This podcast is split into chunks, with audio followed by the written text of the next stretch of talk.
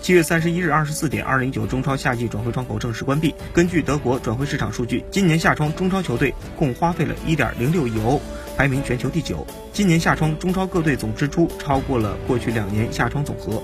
申花是夏窗手笔最大的球队。